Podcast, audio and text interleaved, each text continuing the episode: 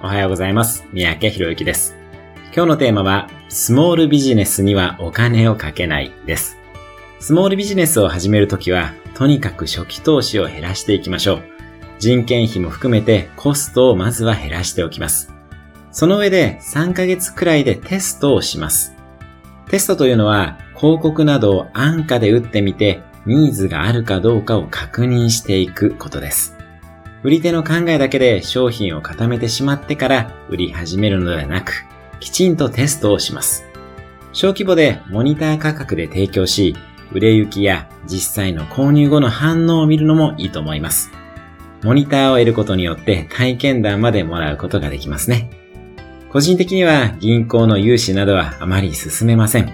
まずは身の丈で勝負をしていきましょう。